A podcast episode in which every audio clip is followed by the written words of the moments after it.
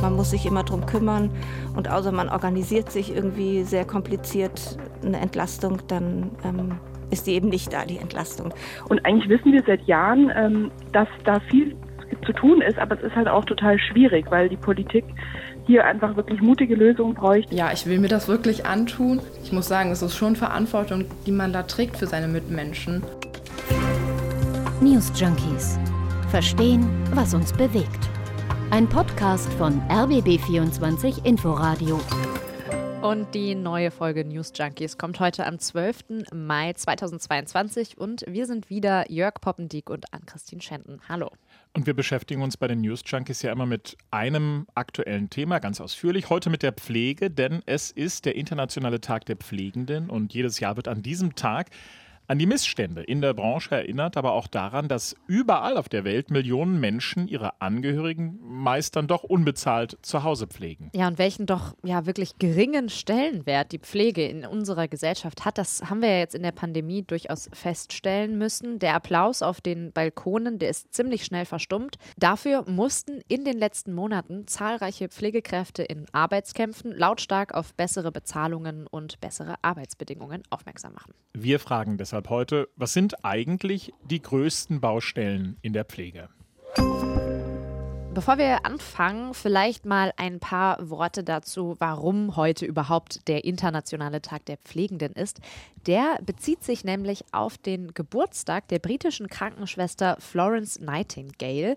Und die wurde heute vor 222 Jahren geboren. Mhm. Und Nightingale, die gilt als Pionierin der modernen Krankenpflege. Sie hatte die Ansicht, dass es neben dem medizinischen Wissen auch so etwas wie eine eigene Pflegewissenschaft geben sollte. Ja, sie hat sogar 1860 die erste nicht-kirchliche Pflegeschule gegründet, an der dann auch zahlreiche Krankenschwestern in Großbritannien ausgebildet wurden. Bekannt geworden ist sie für den Satz, Ärzte beschäftigen sich mit Krankheiten, Krankenschwestern beschäftigen sich mit Menschen. Das ist interessant. Wir werden im Laufe dieser Podcast-Folge hören, dass sich in den vergangenen Jahrhunderten, aber vor allem in den letzten Jahrzehnten einiges in der Pflege verändert hat und dass leider nicht immer der Mensch im Fokus der Pflege steht. Aber wir werden auch sehen, dass einiges auch gut läuft in diesem Beruf und dass es noch immer viele Menschen gibt, die sich für diesen Beruf entscheiden oder sich für den Beruf entscheiden würden, wenn dann die Arbeitsbedingungen etwas besser wären. Aber damit wir uns vielleicht auch auf ein paar Sachen freuen können, fangen wir mal an mit den Baustellen. Was läuft zurzeit schief in der Pflege? Also da ist an allererster Stelle auf jeden Fall der Personalmangel und auch die ja, generellen Arbeitsbedingungen, die nicht so gut sind. Das sagen nicht nur wir beide, das sieht man auch in der Bundesregierung tatsächlich so. Im Koalitionsvertrag beispielsweise konzentrieren sie sich nämlich genau auf diese beiden Punkte. Genau, auf über zwei Seiten ist da festgehalten, was man sich in der Pflege vorgenommen hat. Es soll mehr Personal auf den Stationen geben, damit eben die Überlastung aufhört schnell bessere Arbeitsbedingungen und flexiblere Entlastung für Angehörige, die zu Hause Angehörige pflegen. Auch das ist nämlich eine große Baustelle, auf die wir dann später nochmal ausführlich zu sprechen kommen werden. Es klingt erstmal ganz gut ja. so. Das Problem wurde erkannt, will man sagen. Problem ist aber natürlich auch, wegen Corona ist da gerade ziemlich wenig Bewegung in der Sache. Das kritisiert zum Beispiel auch Christine Vogler, die kommt vom Pflegerat. Das ist ein deutschlandweit agierender Verein, der sich im Bereich Pflege engagiert. Der Koalitionsvertrag selber, in dem stehen viele schlaue und gute und zukunftsgewandte Dinge. Was wir jetzt tatsächlich erleben, ist eher eine Stagnation und ähm, wenig Gespräche. Ja, das ist in der Tat so. Erst war und ist ja Corona da und jetzt ist der Krieg in der Ukraine und damit ist die Aufmerksamkeit ähm, ja auf anderen Dingen und eben nicht auf diesem Thema. Hm, und das, obwohl ja absehbar ist, dass es in den kommenden Jahren jetzt nicht unbedingt einfacher werden wird, beispielsweise eben beim von dir angesprochenen Personal. Mhm. Das hat auch was mit unserer, das habe ich bei der Recherche gemerkt, ähm, Gesellschaftsstruktur zu tun. Ich rate mal, weil die älter wird, richtig? Ja, genau, Stichwort Babyboomer. Das sind die, die so Anfang der 60er Jahre geboren wurden und viele von denen die arbeiten eben gerade in der Pflege. Da werden, die werden also bis so 2030 altersbedingt dann aufhören und damit wird die Lücke, die ja jetzt schon da ist, im Grunde dann noch größer. Ja, naja, irgendwann müssen die natürlich dann auch wiederum gepflegt Stimmt, werden. Ja. Das heißt, äh, absehbar wird einfach der Bedarf äh, nochmal deutlich ansteigen. Hm. Dabei hat sich, wenn man sich jetzt mal die Zahlen anguckt, in den vergangenen Jahren in dem Bereich schon viel getan. Das sagt auch das Statistische Bundesamt. Die haben nämlich die Situation in der Pflege heute mal mit der vor zehn Jahren verglichen. In den Krankenhäusern beispielsweise gab es 2020 486.000 Pflegekräfte. Das sind fast 20 Prozent mehr als eben noch vor zehn Jahren. Und tatsächlich sieht es sogar in der Altenpflege noch besser aus. In dem Bereich gab es 2019 rund 95.000 Mitarbeitende. Immerhin 40 Prozent mehr als zehn Jahre zuvor. Hm, gute Zahlen könnte man jetzt denken. Aber ist eben dann am Ende doch nur die eine Seite der Medaille? Im gleichen Zeitraum ist nämlich die Zahl derer, die gepflegt werden müssen, deutlich stärker angestiegen, nämlich um 76 Prozent. Also da hätten wir jetzt die Dauerbaustelle Personalmangel angesprochen. Reden wir mal über die Arbeitsbedingungen. Auch das ist ja eine riesige Baustelle, die auch mit dem Personalmangel zusammenhängt. Denn viele hören eben auf oder machen die Ausbildung sogar nicht zu Ende, weil sie eben einfach sagen, nein, unter diesen Umständen geht das nicht und vor allem nicht auf Dauer. Hm. Zwar ist ja in den vergangenen Jahren, wenn man in die Statistik schaut, auch der Verdienst gestiegen, aber am Ende ist das, also der Verdienst ja auch nur eine Facette der, der Arbeitsbedingungen. Ja, wir haben uns da mal eine Studie angeschaut, die jetzt rausgekommen ist. Die Studie kommt von der Hans-Böckler-Stiftung und die hat Pflegerinnen und Pfleger gefragt, was sie sich denn wünschen im Hinblick auf die Arbeitsbedingungen. Und das sind, und ja, da hätten wir es eben, mehr Personal, weil dann nämlich mehr Zeit da wäre für die, die gepflegt werden müssen. Und äh, sie wünschen sich verlässliche Arbeitszeiten und Dienstpläne. Sie wünschen sich, dass sie nicht unterbesetzt arbeiten müssen und ja, auch da geht es einfach wieder ums Personal. Und ein wichtiger Punkt ist auch noch der Respekt und der eben dann von Ärztinnen und Ärzten. Der Direktor des Instituts für Gesundheitswirtschaft, Thomas Busse, hat das mal ganz schön zusammengefasst, wie ich finde. Und der hat gesagt, gute Pflegekräfte wollen nicht die Lakaien von Assistenzärzten sein. Ja, und ein ganz interessantes Ergebnis dieser Böckler-Studie war, dass wenn sich die Arbeitsbedingungen ändern würden, dann würden wohl viele sagen, die jetzt in den letzten Jahren den Job an den Nagel gehängt haben, ja, wir kommen wieder zurück. Mhm. Die Modelle der Studienmacher, die besagen, dass das in der Summe fast 300.000 Pflegekräfte sein können. Mhm, das ist echt ordentlich. Das waren ja jetzt rückblickend dann doch ordentlich äh, viele Zahlen und Studien. Deshalb lass uns doch mal näher ranrücken an die Pflegerinnen und Pfleger. Dann bekommt man ja auch eigentlich immer einen ganz guten Eindruck, was, ja, warum es diese Baustellen gibt und was da los ist. Mhm. Wir haben äh, ein Interview mit einer Pflegenden gefunden. Das ist Brunhilde Heidmann und die ist Pflegefachkraft aus Berlin und sie ist tätig in der ambulanten Pflege. Also das heißt, sie betreut Menschen zu Hause das ist ein sehr, sehr anspruchsvoller Job und den sie, macht sie jetzt schon seit 20 Jahren und sie sagt, mehrheitlich macht sie das auch gerne, aber der Job ist eben nicht ohne. Wir arbeiten ja auch zu Hause bei den Leuten und haben da auch nicht immer diese idealen Bedingungen. Ist egal, ob es ein Wannenlift oder ein anderer Lift, um die Leute äh, zu bewegen ist, ob es niedrige Betten sind, ist egal, was es ist, ob es saubere oder schmutzige Wohnungen sind, ob zu wenig Pflegemittel oder Hilfsmittel, weil einfach kein Geld da ist. Also es sind schon hohe Anforderungen an den Personal und ich finde auch besonders an die Hauswirtschaftspfleger.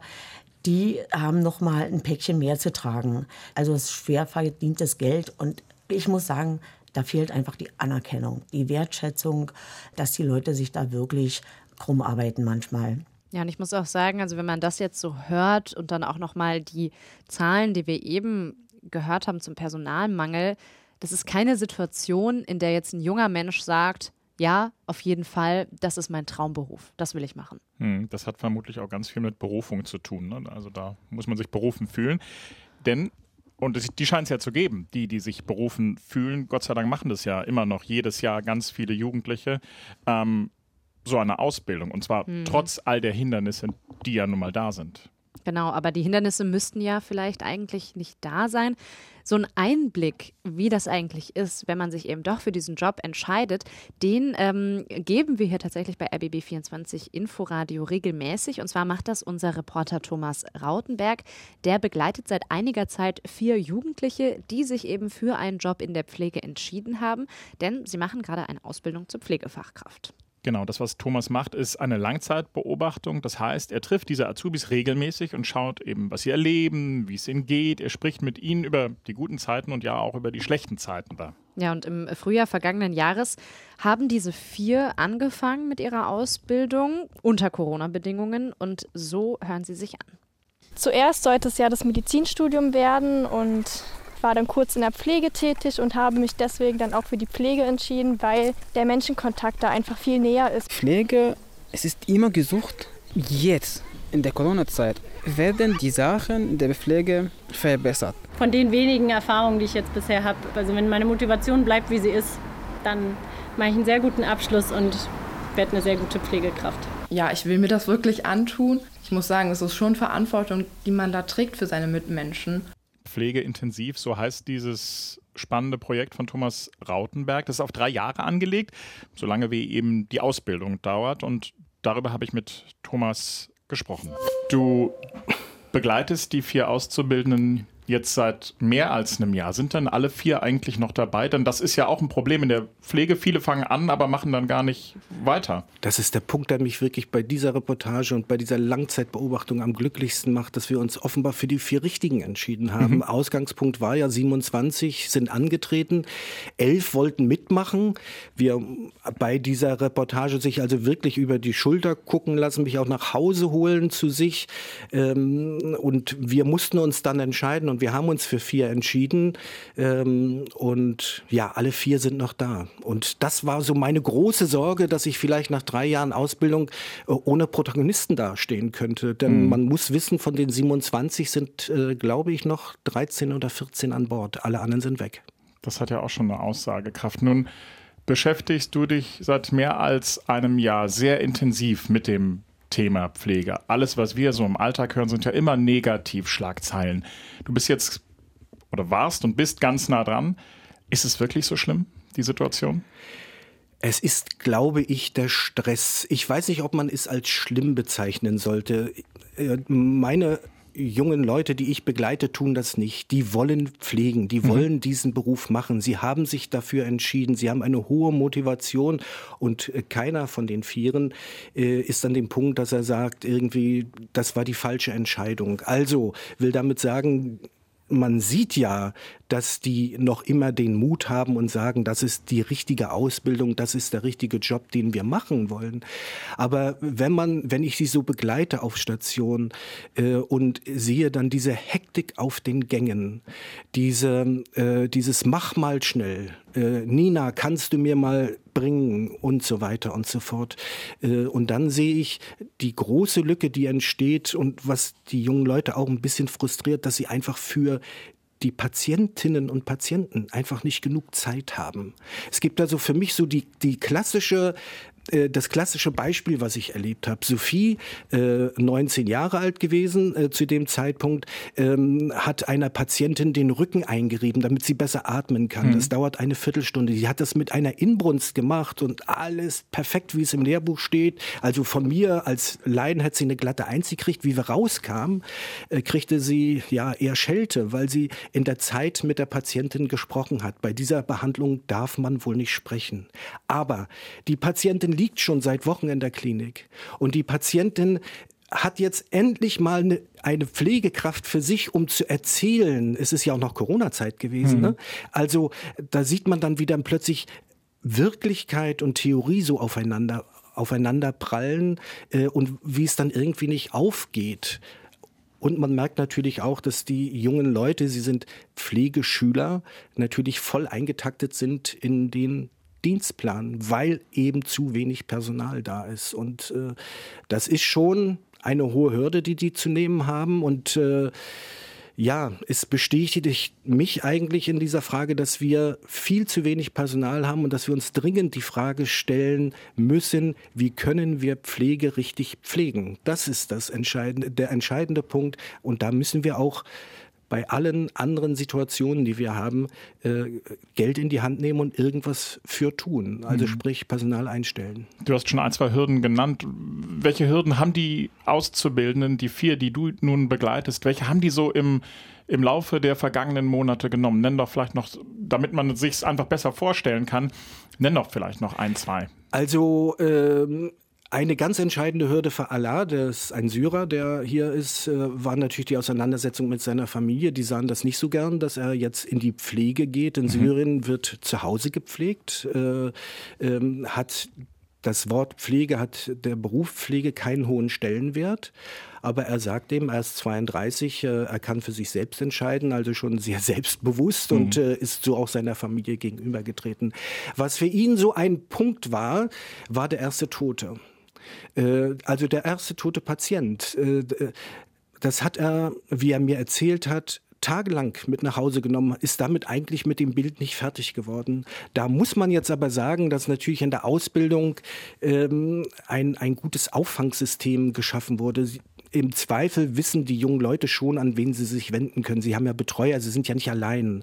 Äh, ne? sie, und äh, können dort äh, in Austausch treten dann. Aber, aber es ist trotzdem eine Hürde. Das muss man ähm, erst mal sehen. Ähm, Nina, ähm, auch eine Auszubildende, ähm, selbst schon Mutter, war auf der Kinderstation und hat dort, ist das erste Mal in Kontakt gekommen mit einem Kind, das häusliche Gewalt erlebt hat. Das ist für sie als Mutter völlig unvorstellbar und als Pflegekraft auch eine ganz schwierige Situation und wie sie damit klargekommen ist, wie lange sie gebraucht hat, das für sich zu sortieren und dann gesagt hat, ich bin nicht dazu da, jetzt das häusliche Umfeld zu richten. Da müssen sich andere drum kümmern. Ich bin dazu da, dem Kind, das jetzt hier bei uns auf der Station ist, die bestmögliche Versorgung angedeihen zu lassen. Der Bereich Pflege erfährt ja schon eine, eine, hohe Aufmerksamkeit auch. Und wenn man so die vergangenen Monate, Jahre zurückblickt, man hatte immer das Gefühl, viel ist in Bewegung. Da reist der Gesundheitsminister nach Lateinamerika oder wer weiß wohin, um Pflegekräfte zu bekommen.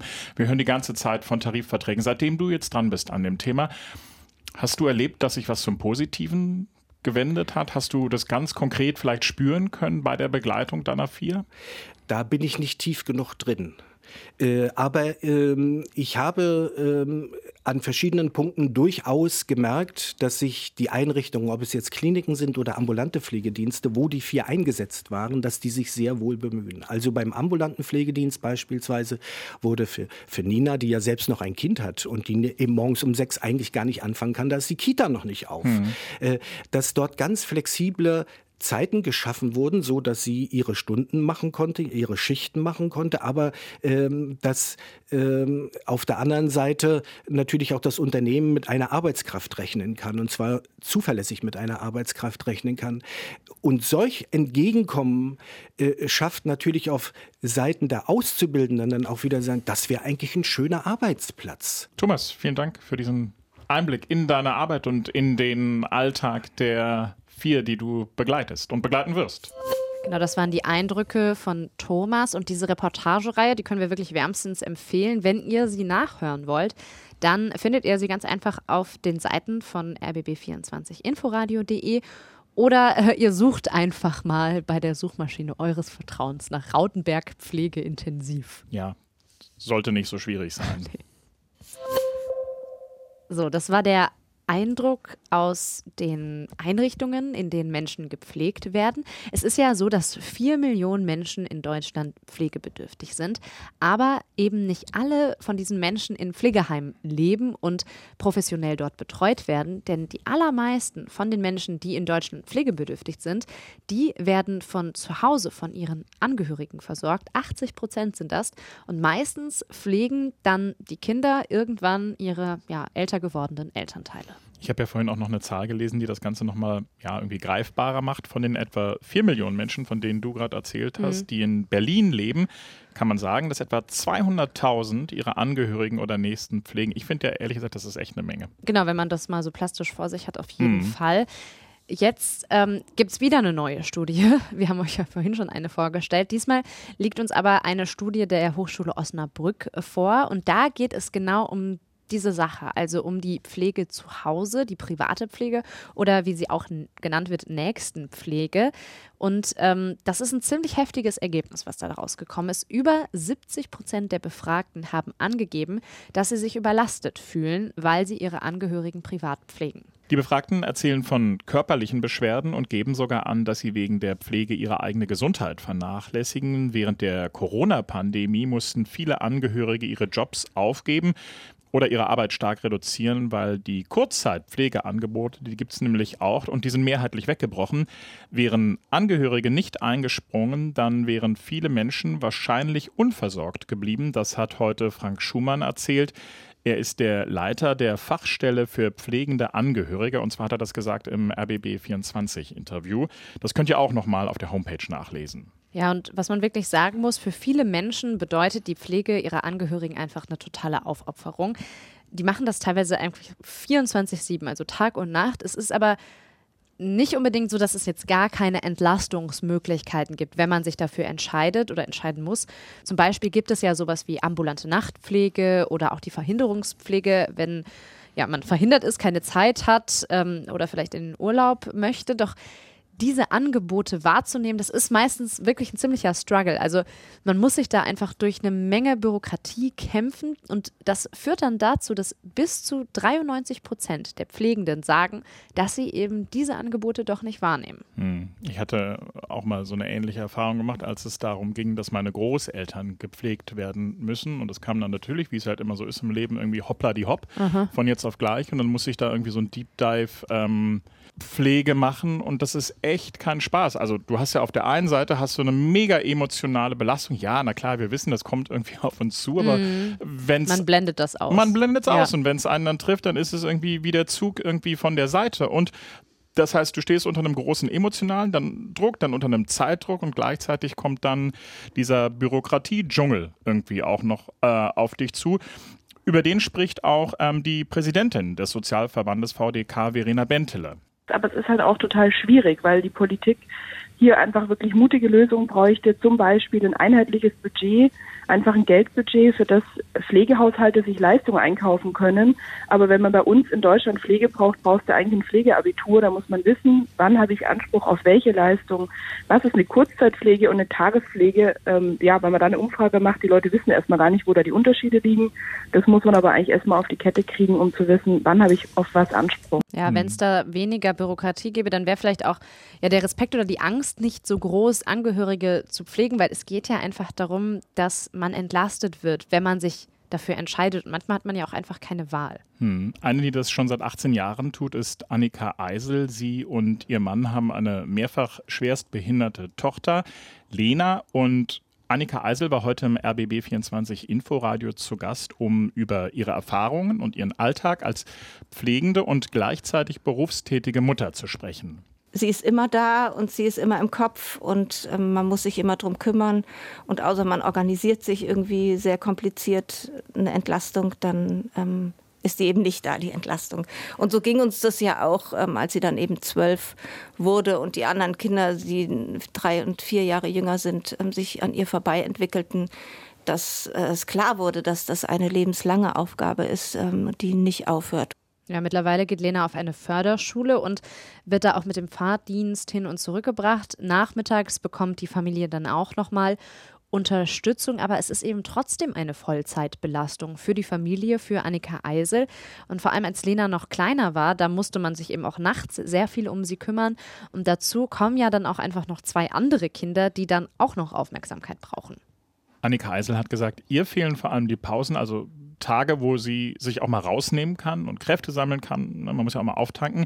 In Berlin sagt sie, gibt es aber beispielsweise keinen Ort, an dem schwerbehinderte Kinder für einen Tag oder ein paar Tage betreut werden können, damit sich die Angehörigen wie sie eben mal eine Pause gönnen können. In anderen Bundesländern ist das wohl teilweise möglich. Ich fand das auch krass. Ich muss auch sagen, das ist auch was, womit ich mich noch nie beschäftigt habe. Mhm. Also ich weiß einfach gar nicht, wie die Möglichkeiten hier in Berlin oder auch in Brandenburg dafür zum Beispiel sind. Annika Eisel erzählt im RBB24 Inforadio Interview, dass sie sehr lange auch das Gefühl hatte, so ein bisschen ja auch so ein Schuldgefühl, alleine mit diesem Bedürfnis nach Pause dazustehen. Also, dass das irgendwie hm. nicht normal wäre. Aber sie hat dann so ein bisschen rumgefragt, auch bei anderen Eltern in der Förderschule von Lena. Und dann hat sie auch festgestellt, sie ist nicht allein mit diesen Gedanken zu meiner Überraschung oder eben nicht überraschenderweise war ich eben nicht alleine, sondern ähm, fast 70 Prozent der befragten Eltern haben sich schon nach so einer Einrichtung gesehnt. Und ich ähm, habe es einfach nicht verstanden, wieso es sowas nicht gibt. Und jedem, den ich das erzähle, vor allem auch Menschen, die nicht mit behinderten Kindern leben, können das überhaupt gar nicht verstehen, wie es gibt keinen Ort, an dem ihr eure Kinder mal hinbringen könnt. uns ist ja nicht, dass wir das Kind loswerden wollen, sondern es ist eher so, dass wir dass ich mir einen Ort gewünscht habe, wo die Lena auch gerne hingeht, vielleicht regelmäßig hingeht, auch Beziehungen zu anderen Menschen aufbaut. Annika Eisel hat dann den Verein Eine Pause gegründet, dessen Ziel es ist, eben genau so einen Ort aufzubauen, ein Haus, in dem Menschen für einen kürzeren Zeitraum oder eben tageweise betreut werden können, damit die Angehörigen eben eine Pause bekommen. Bisher gibt es einen solchen Ort, aber in Berlin zumindest, wie gesagt, noch nicht. Was ich jetzt gemerkt habe, als wir diese Folge auch aufgezeichnet haben und dafür recherchiert haben, dass mir dieses Thema schon ein bisschen Angst macht. Also ich bekomme da einfach ein bisschen ungutes Gefühl, weil ich mhm. weiß, ja, früher oder später wird mich das auch mal betreffen. Muss man sich da einfach drüber Gedanken machen und gleichzeitig ist da eben ein System, was einer nicht so richtig auffängt. Und ich finde, es ist auf eine Art bedrohlich, weil man eben weiß, jede und jeder wird einfach damit in Kontakt kommen. Mhm, stimmt, ist unausweichlich. Deswegen bin ich ja mittlerweile auch nach dieser Erfahrung mit meinen Großeltern der mhm. Meinung, das, was kommt, darauf sollte man sich vorbereiten und habe mich so in den vergangenen Monaten und Jahren deutlich stärker auch mit diesem Thema Pflege und auch mit dem Thema Tod. Das ist hm, kommt äh, dazu. Ja, ja, genau, ist dann was für eine, für, eine, für eine andere Folge irgendwie auseinandergesetzt. Einfach weil, ja, in, du möchtest auch in so einer Situation nicht völlig überfordert sein und dastehen und gar nicht irgendwie Bescheid wissen. Das ist das eine. Auf der anderen Seite, ne, auch noch jetzt im Hinblick auf diese Folge, auch nochmal zu hören, was Thomas Rautenberg erzählt hat im Hinblick auf die Jugendlichen, die da diese Ausbildung machen. Ich finde es total cool, dass es diese Menschen gibt, die sich berufen mhm. fühlen, diesen Job zu machen, der ja, der echt hart ist. Ja, Berufung sollte aber dann eben auch immer gerecht entlohnt werden, auf jeden Fall. Ich glaube, das ist auch nochmal wichtig zu sagen. Ähm, ich würde sagen, wir sagen damit mal Tschüss für heute, beenden die Folge an der Stelle. Und äh, ihr genießt vielleicht noch das schöne Wetter, machen wir auch gleich, wenn wir Feierabend haben und wir sagen bis morgen. Bis morgen. Tschüss. News Junkies. Verstehen, was uns bewegt. Ein Podcast von RBB24 Inforadio. Wir lieben das Warum.